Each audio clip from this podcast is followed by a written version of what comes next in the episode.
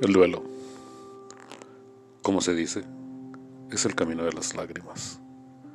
Es un proceso que se hace en dos conceptos fundamentales, el cambio y el tiempo. En ninguna vivencia es tan clara como la expresión de la idea que el momento de vivir un duelo.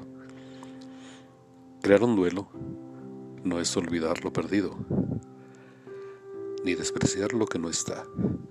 Crear un duelo es ser consciente de lo que dejó en mí aquello del pasado y agradecerle por haberlo encontrado y tenido, aunque haya sido por muy poco tiempo que estuvo a mi lado. Crear un duelo no es hacer desaparecer la cicatriz, es verla casualmente al bañarme, acariciarla y darme cuenta de que ya no me duele al tocarla.